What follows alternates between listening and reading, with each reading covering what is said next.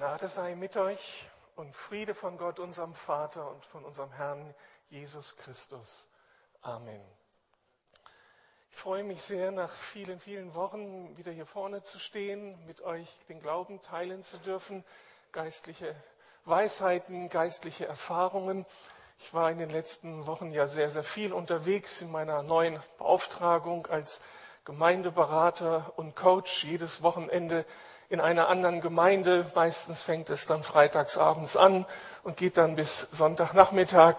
Wenn ich dann nach Hause komme, bin ich ziemlich ausgelutscht. Und jede Woche so eine andere Gemeinde, das ist schon eine richtig geistliche Herausforderung und eine große Aufgabe, die mir eigentlich Freude macht. Aber auf diesem Dienst fällt dann auch immer wieder ein Schatten, der mich dann auch ganz schön viel Kraft kostet folgende Situation. Ich bin ja hauptsächlich in den Gemeinden des Mülheimer Verbandes unterwegs und bin da ja schon Jahrzehnte nun bekannt. Äh, die meisten Gemeindeleitungen kennen mich, äh, haben von mir gehört, kennen meine Expertise und sie vertrauen mir. Man würde mich nicht einladen, wenn da nicht so ein Grundvertrauen darin wäre, dass dieser Mann Ihnen etwas sagen kann und helfen kann, Gemeinde weiterzuentwickeln. Aber dann taucht ein eigenartiges Problem auf in manchen Gemeinden. Ich bin dann in der Beratungstätigkeit da vor Ort, habe das die Situation analysiert und äh, kann mir ganz praktische Lösungen vorstellen. Die Erfahrung, die Expertise hilft mir dabei, Lösungsvorschläge zu machen. Und ich weiß ziemlich genau, wenn Sie mich jetzt ernst nehmen in das, was ich Ihnen vorschlage, und die Dinge umsetzen, dann können ihre Probleme gelöst werden. Und dann reise ich ziemlich zuversichtlich ab, ich habe einen guten Job gemacht und sie jetzt inspiriert und ihnen geholfen, um dann zu hören, sie haben mich nicht ernst genommen. Sie machen einfach weiter wie bisher. Obwohl sie mich kennen, obwohl sie mir vertrauen, aber auf meinen Rat lassen sie sich nicht ein. Und das geht bei mir immer unglaublich tief. Dahinter frage ich so alles, was ich bisher getan habe. Bist du ein guter Berater? Hast du einen guten Job gemacht? Hast du Dinge übersehen? Und dann geht so diese Selbsthinterfragung los. Aber meistens komme ich zu dem Ergebnis, ich hätte es nicht anders sagen wollen und können. Aber sie haben dich nicht ernst genommen. Vor vier Wochen ist mir dann was ganz Eigenartiges passiert. Ich mache meine stille Zeit und empfinde, dass ich in dem gleichen Muster unterwegs bin. Im Blick auf meine Beziehung zu Gott. Ich kenne Gott. Schon viele, viele Jahrzehnte, fünf Jahrzehnte. Ich habe Theologie studiert. Ich lese fast jeden Tag die Bibel. Ich habe unendlich viele Predigten gehalten. Ich kenne Gott, soweit er sich erkennbar macht, natürlich. Und ich vertraue ihm, so grundsätzlich. Ich weiß, dass er gut ist. Ich weiß, dass er liebevoll ist. Ich weiß, dass er gerecht ist. Ich weiß, dass er was kann. Ich weiß, dass er allmächtig ist.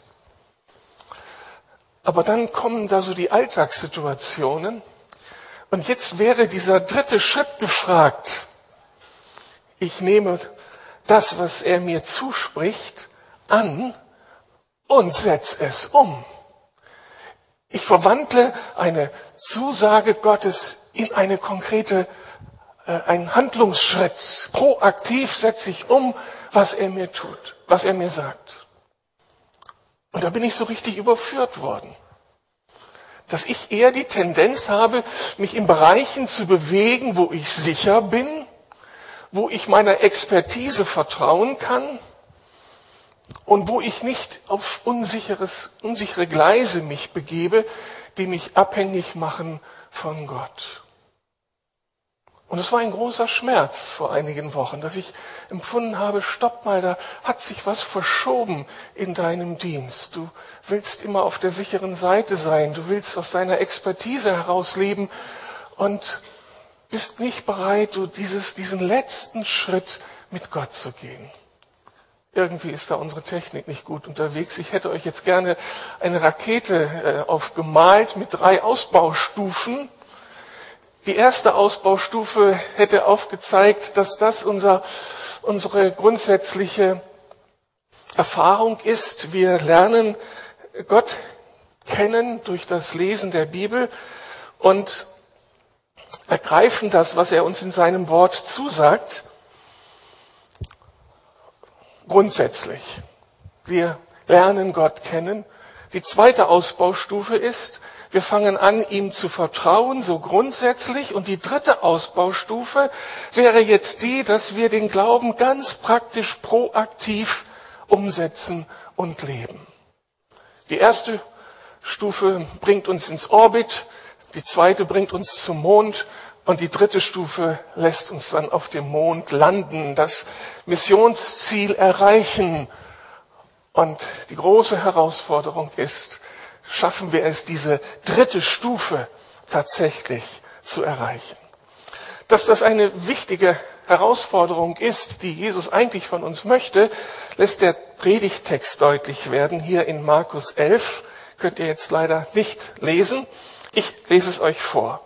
Da sagt Jesus seinen Freunden, diesen zwölf Jüngern, die mit ihm unterwegs waren, habt Glauben an Gott. Habt Glauben an Gott.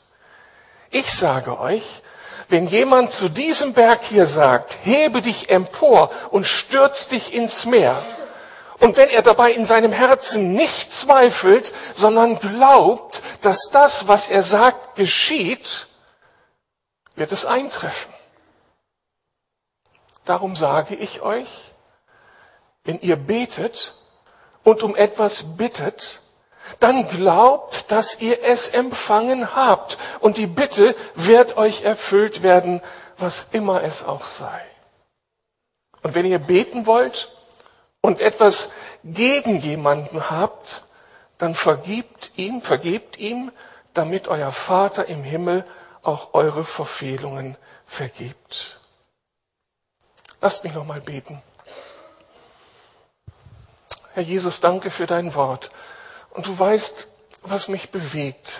Dieses Anliegen, das du selbst mir so wichtig gemacht hast. Und bitte lass uns deinen, dein liebes, liebevolles Werben um uns heraushören und, und Schritte auf dich zumachen, dass wir diesen Glauben so rund erleben, dass wir alle drei Aufbaustufen, Entwicklungsstufen des Glaubens kennenlernen, leben, lernen und damit kraftvoll unterwegs sind.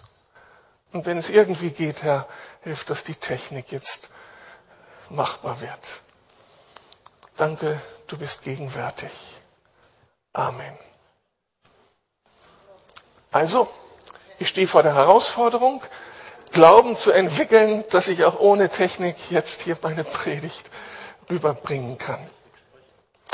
Ein wunderschönes Wort Gottes, das uns letztlich genau in diese Aufgabe hineinstellt, aus einem grundsätzlichen Gott erkennen, aus einem grundsätzlichen Gott vertrauen, jetzt in den Glaubensschritt hineinzufinden, der Gottes Ressourcen hineinholt in die eigene Lebenswirklichkeit dass das machbar ist, dass das nicht Theorie ist, dass das nicht den Menschen der Bibel vorbehalten ist, das zeigt unsere eigene Gemeindegeschichte.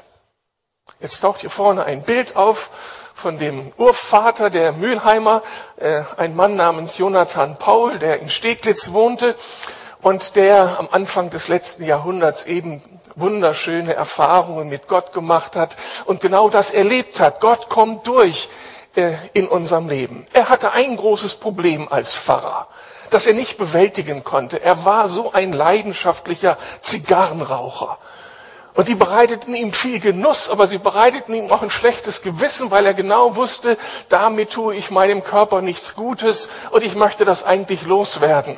Aber er schaffte es nicht. Und dann las er die Bibel in Römerbrief, Römer 6, Römer 7, Römer 8, das, was Christus für uns getan hat. Und dann kam er an irgendeinem Punkt in seiner stillen Zeit zu der Erkenntnis, Christus hat am Kreuz alles für mich getan. Und er hat das dann in zwei Worte gesagt, zusammengefasst. Jesus wird mir in meinen Engpässen helfen. Mir helfen, meine Nikotinsucht zu überwinden. Und er hat das im Glauben ergriffen und am nächsten Tag musste er zu keiner Zigarre mehr kaufen. Halleluja. Sowas ist erfahrbar. Haben unsere geistlichen Väter erlebt.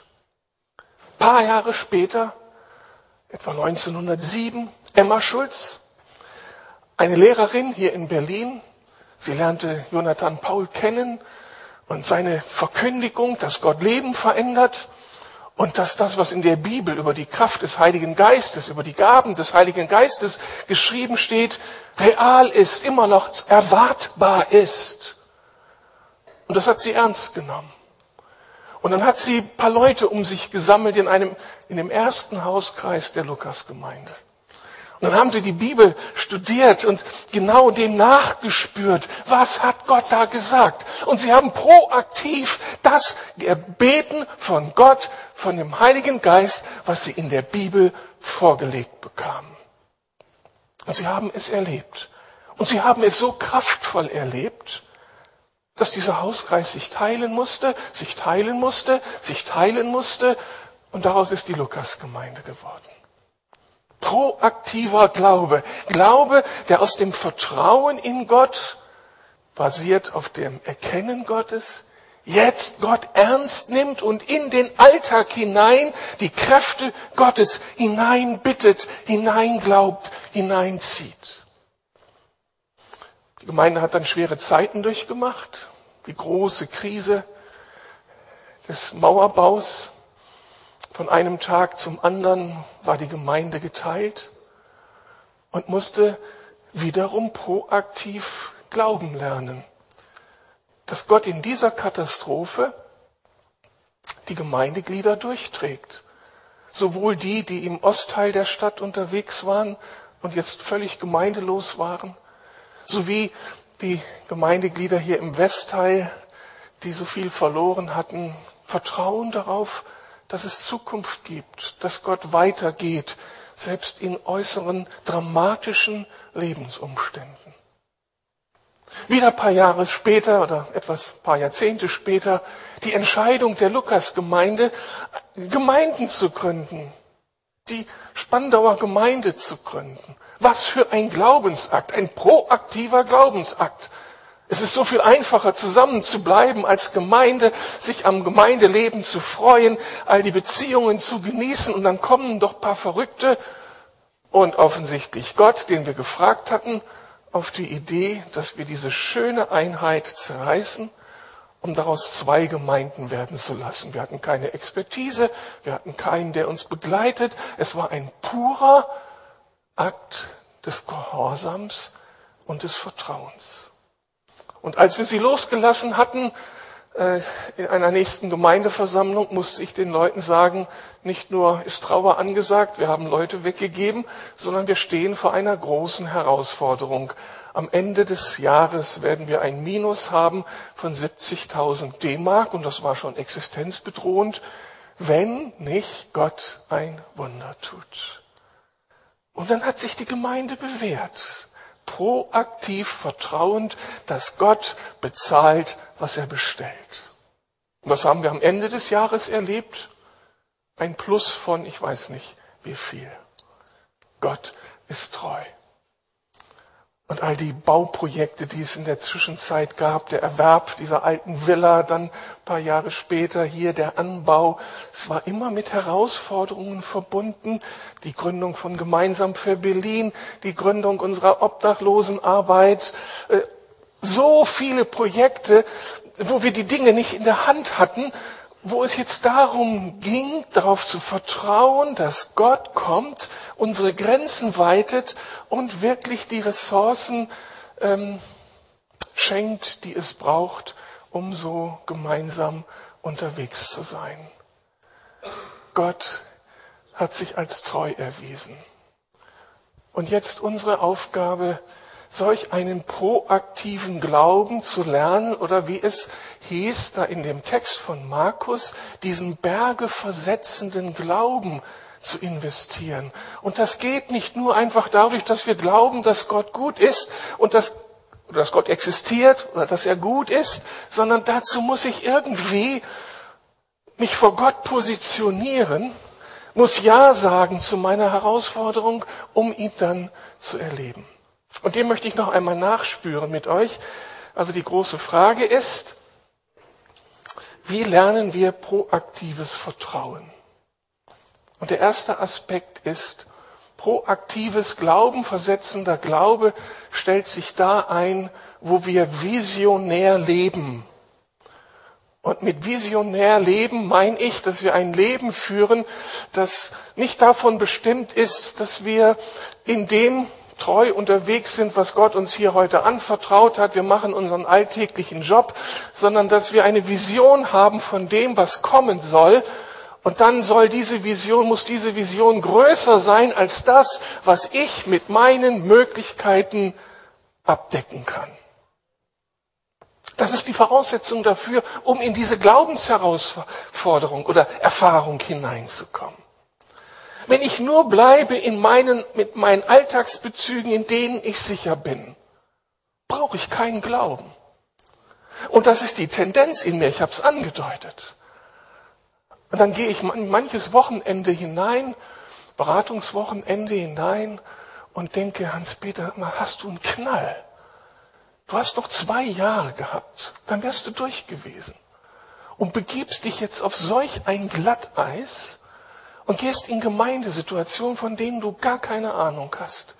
Und eigentlich hast du gar keine Expertise. Du hast Erfahrung, ja, aber du hast nicht die ganzen Ausbildungen, die normale Gemeindeberater und Coaches ähm, haben. Und du willst jetzt was erzählen. Und alles in mir schreit, raus hier. Frühpensionierung. Ich geb's auf wenn ich diese Ausbildung gemacht hätte, wenn ich das könnte, ja, dann könnte ich da reingehen.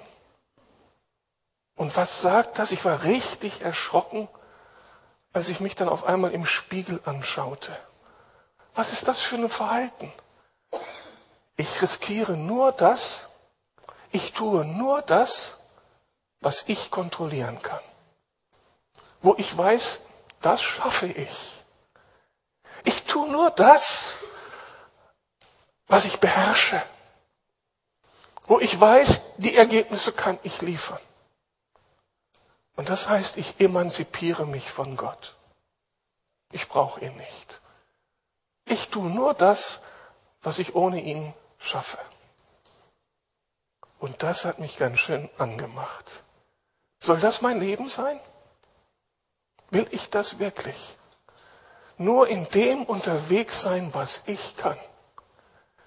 Ja, was ist dann Christsein? Was bedeutet dann, dass in der Bibel gesagt wird von denen, die Jesus nachfolgen, dass sie die gläubig gewordenen sind, die mit Glauben ihr Leben angehen und meistern und die Gott gebraucht, um diese Welt zu verändern. Was will ich?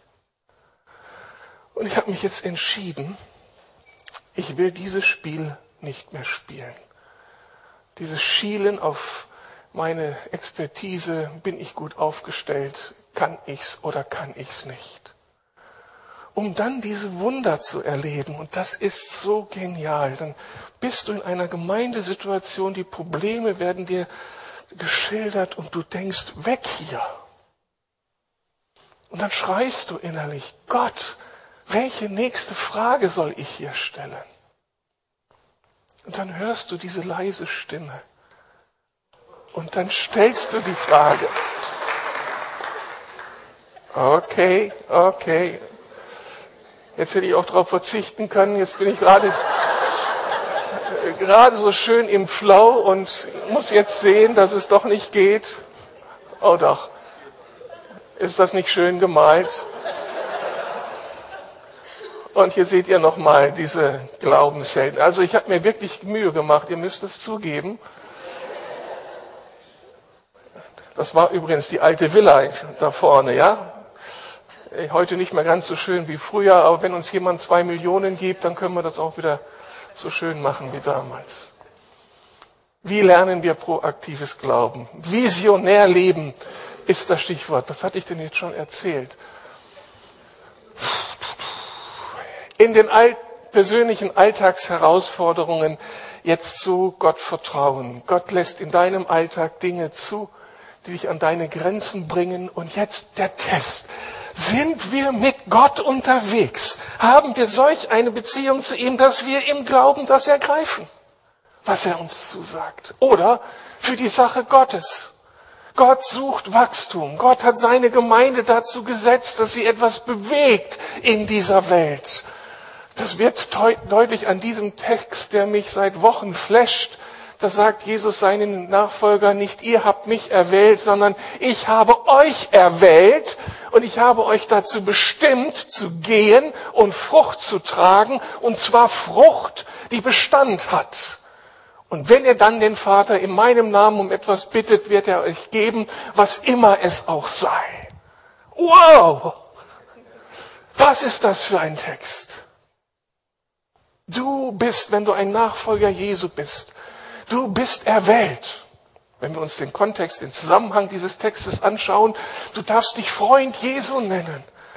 Du darfst mit Jesus hautnah zusammen sein, ja wirklich hautnah, wenn der Heilige Geist in uns ist. Da ist was ganz Lebendiges in uns, Jesus in uns. Das ist unsere Erwählung. Das ist das, was uns so besonders ähm, geschenkt wird, wenn wir mit Jesus unterwegs sind. Der lebendige Gott hautnah in unserem Leben präsent.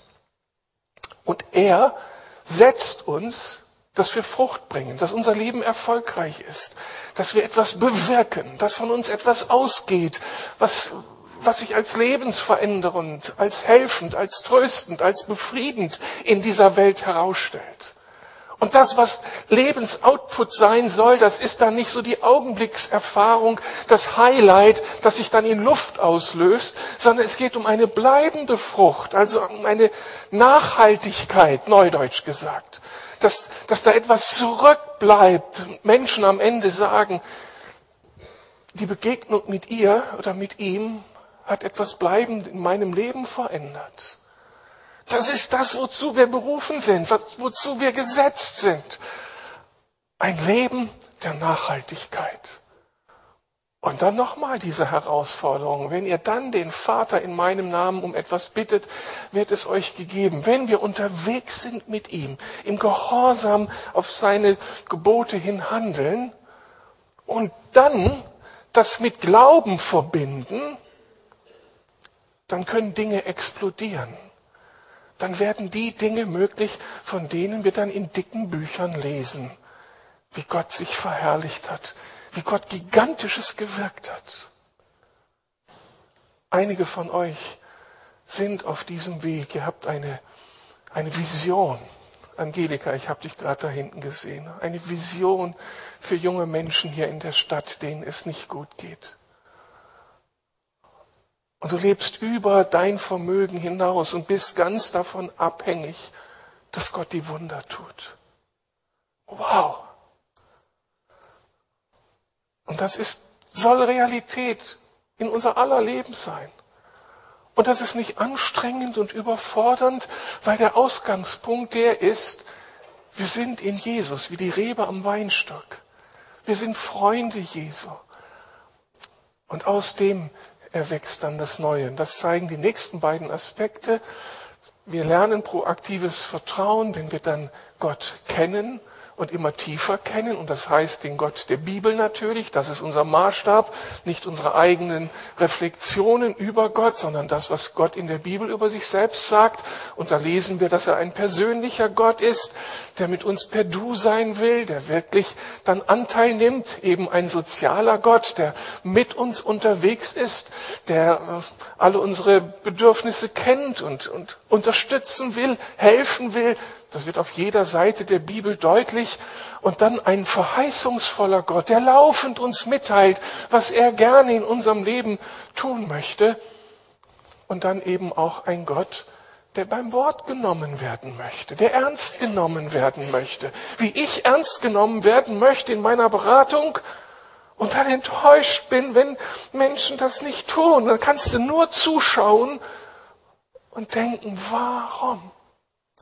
Und Gott möchte, dass wir ihn ernst nehmen, weil das dann unseren Lebenskontext wirklich sprengen kann. Wie lernen wir proaktives Vertrauen, indem wir dann unsere Gottesbeziehung pflegen? Aus dem Kennen, aus der Theologie, die wir uns aneignen, und dann haben wir die richtigen Überzeugungen im Kopf, soll dann diese Gottesbeziehung werden, die ganz praktisch gelebt wird, um Vertrauen aufzubauen und Vertrauen zu erhalten. Wenn die Beziehung nicht gepflegt wird, kommen wir auf Distanz und wird dieser Glaube dann in der Situation nicht mehr möglich sein. Das ist oft die Situation. Wir leben nicht diese persönliche Liebesbeziehung zu ihm und dann kommt die kritische Situation, die Krankheitsnot, die finanzielle Not, die Arbeitsnot.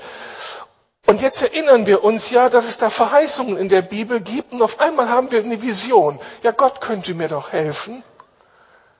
Und jetzt versuchen wir diesen Glauben zu aktivieren, aber er ist nicht vorbereitet. Er ist nicht gewachsen aus einer Liebesbeziehung.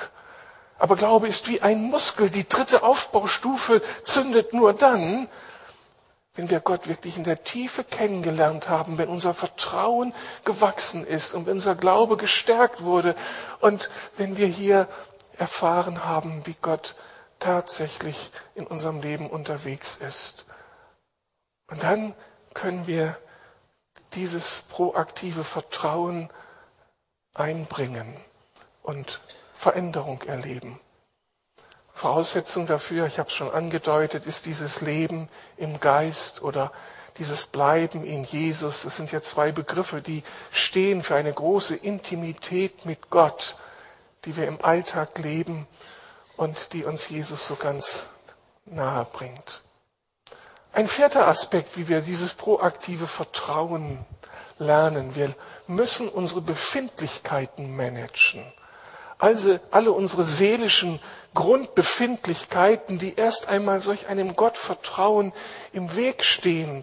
Der kleine Text, den ich am Anfang vorgelesen habe, hat schon zwei Befindlichkeiten aufgedeckt. Das ist zum einen der Zweifel. Sollte Gott wirklich gesagt haben? Ist Gott wirklich treu? Ist er wirklich zuverlässig? Damit muss ich umgehen lernen. Wie gehst du mit Zweifeln um? Indem du sie vielleicht teilst in der Kleingruppe mit einem Freund und ehrlich wirst. Und dann in der Stille des Gebetes deinem Gott sagst, Herr, ich will die Zweifel überwinden. Ich möchte ein Mensch des Vertrauens werden. Hilf meinem Unglauben. Ich lass nicht locker. Ich will mein Vertrauen in dir vertiefen. Geist Gottes, bring mich auf die Spur. Zeig mir, was dein Wille ist. Ermutige mich. Spiel mir Informationen zu, die mir zeigen, dass meine Zweifel unberechtigt sind. Und dann kommt Gott und geht mit uns dadurch. Oder Unversöhnlichkeit und Schuld. Am Ende dieses Glaubenskapitels hatte ich gerade gelesen, sagt Jesus, dass wir Verantwortung nehmen sollen für die belastete Vergangenheit, die uns vielleicht ausmacht, indem wir schuldig geworden sind vor Gott. Ein schlechtes Gewissen killt jeglichen proaktiven Glaubensansatz. Nur aus der Kraft eines reinen Gewissens, wenn ich weiß, Jesus hat mir meine Schuld vergeben, ich bin frei, ich bin von ihm erlöst und ich, ich darf vor ihm sein, ohne schlechtes Gewissen kann sich Glaube entwickeln.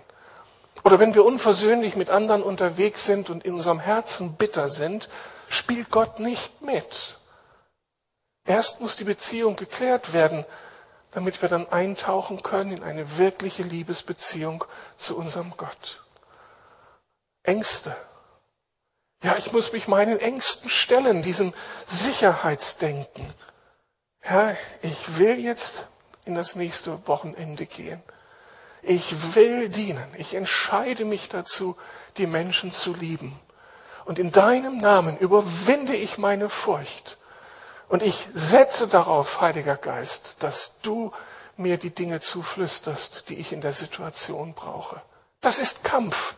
Das muss ich ergreifen. Das fällt mir nicht einfach zu. Also mir fällt es nicht zu. Aber wenn ich mich darauf einlasse, ist Gott treu und meine Ängste werden überwunden. Oder das Problem der Bequemlichkeit. Ich weiß ja von vornherein, jede größere Vision, die mich fördert, die mich fordert, äh, fordert mich heraus, meinen Status quo zu überdenken, aufzubrechen zu neuen Ufern. Es wird kampfnotig sein. Und wenn ich zu bequem bin, wenn ich zu passiv bin und das nicht will, dann kann kein Glaube wachsen. An diesem Punkt muss ich umkehren und sagen, Herr, du hast mich erwählt, du hast mich gesetzt, Frucht zu bringen, und jetzt entscheide ich mich für dich, möchte mich so teuer wie möglich verkaufen und ein Segen für diese Welt sein. Befindlichkeiten managen. Und am Ende steht dann dieser ganz wichtige Punkt, dass wir den Willen Gottes suchen. Gott ist immer Gott und er spricht das letzte Wort. Und je tiefer ihn wir kennenlernen, umso mehr wächst unser Vertrauen und umso mehr bekommen wir auch ein Gespür von dem, was auf dem Herzen Gottes ist und machen uns davon abhängig.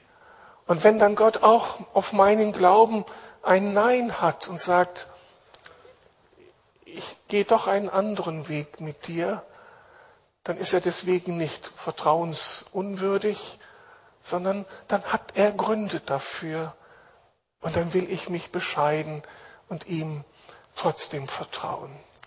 Gebet ist kein Passwort, fiel mir so als Stichwort ein. Ein Passwort ist der Schlüssel, um zu den geheimen Schätzen des Internets zu kommen wo du dann bevollmächtigt bist und Dinge abrufen kannst, dann steht es dir zur Verfügung. Aber Gebet ist kein technisches Passwort, so ein, ein, ein Lösungswort, so ein Zauberwort und dann antwortet Gott wie ein Automat. Gott ist immer noch der heilige Gott, der weiß, was gut für uns ist und der einen Plan für diese ganze Welt hat, den wir nicht kennen und darum ist Gebet dieses Beziehungsgeschehen und sich dieses Festmachen in Gott. Ja, auf der einen Seite, ich tue alles, um an Gott ranzukommen, um Glaube zu aktivieren, aber ich bin auch immer der, der sagt, und du, Herr, bist das Letzte, sprichst das letzte Wort. Und ich will geborgen sein in dir. Wenn wir so unterwegs sind und Gott es sein darf, der das letzte Wort spricht, dann entwickelt sich dieser bergeversetzende Glaube, mit dem wir hier in Berlin noch einiges rocken dürfen. Diese Stadt braucht Jesus. Und diese Stadt braucht die Gemeinde. Und diese Stadt braucht eine Gemeinde des Glaubens.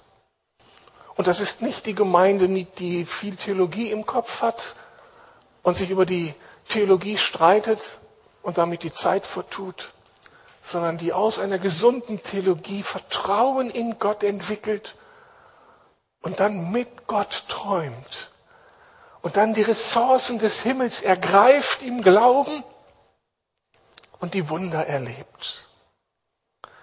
Und was passiert dann? Dieser herrliche Satz. Hierin wird mein Vater verherrlicht, dass ihr viel Frucht bringt und meine Junge, Jünger werdet. Gott will, dass viel Frucht entsteht, dass so viel wie möglich von der Liebe des Vaters hören, Frieden finden für ihre Seelen, Heilung, Versöhnung finden. Aber dazu braucht es den mutigen Christen, der aufsteht und mit Gott Geschichte schreibt. Was kommt bei euch an, ich kann nur hoffen und habe dafür gebetet, dass ihr ein bisschen das Liebeswerben Gottes spürt. Dass Gott mit euch Geschichte machen möchte. Und dass es da diese dritte Entwicklungsstufe gibt. Und dann stehen da Widerstände entgegen, Ängste, Zweifel. Aber damit dürfen wir umgehen. Der Vater vergibt uns, der Vater hilft uns auf im Heiligen Geist. Und dann werden wir eine Gemeinde, die noch größere Frucht bringt zur Ehre Gottes. Amen. Ich möchte noch beten und dann möchte ich das Team bitten, dass sie kommen und uns ein Lied singen, das uns dann hilft, den Übergang zum Abendmahl hinzubekommen. Das Abendmahl könnte dann auch so die Chance sein, wo du zum einen kommst, um deine persönlichen Befindlichkeiten mit Gott zu klären, wenn da etwas zwischen dir und Gott steht und du bittest um Vergebung, gibst deine Ängste ab und sagst ihm neu, wie wichtig er dir ist und dass du im Glauben wachsen möchtest. All das kann im Abendmahl ja wunderbar geschehen. Und das erbitte ich jetzt nochmal. Herr, danke für dein Werben um uns. Und ich bitte dich, dass du uns gnädig bist, diese dritte Ausbaustufe des Glaubens zu zünden. Dass wir Menschen werden, die durch Gebet und Gottvertrauen die Kräfte des Himmels, deine Kräfte, Heiliger Geist, hineinbitten in ihren persönlichen Alltag und hineinbitten in die Projekte des Reiches Gottes, die dazu dienen, dass vielen Menschen geholfen werden soll. Zünde das Feuer des Glaubens neu an in unserem Leben. Und lass uns gleich im Abendmahl dieses liebevolle Werben um uns neu erfahren. Amen.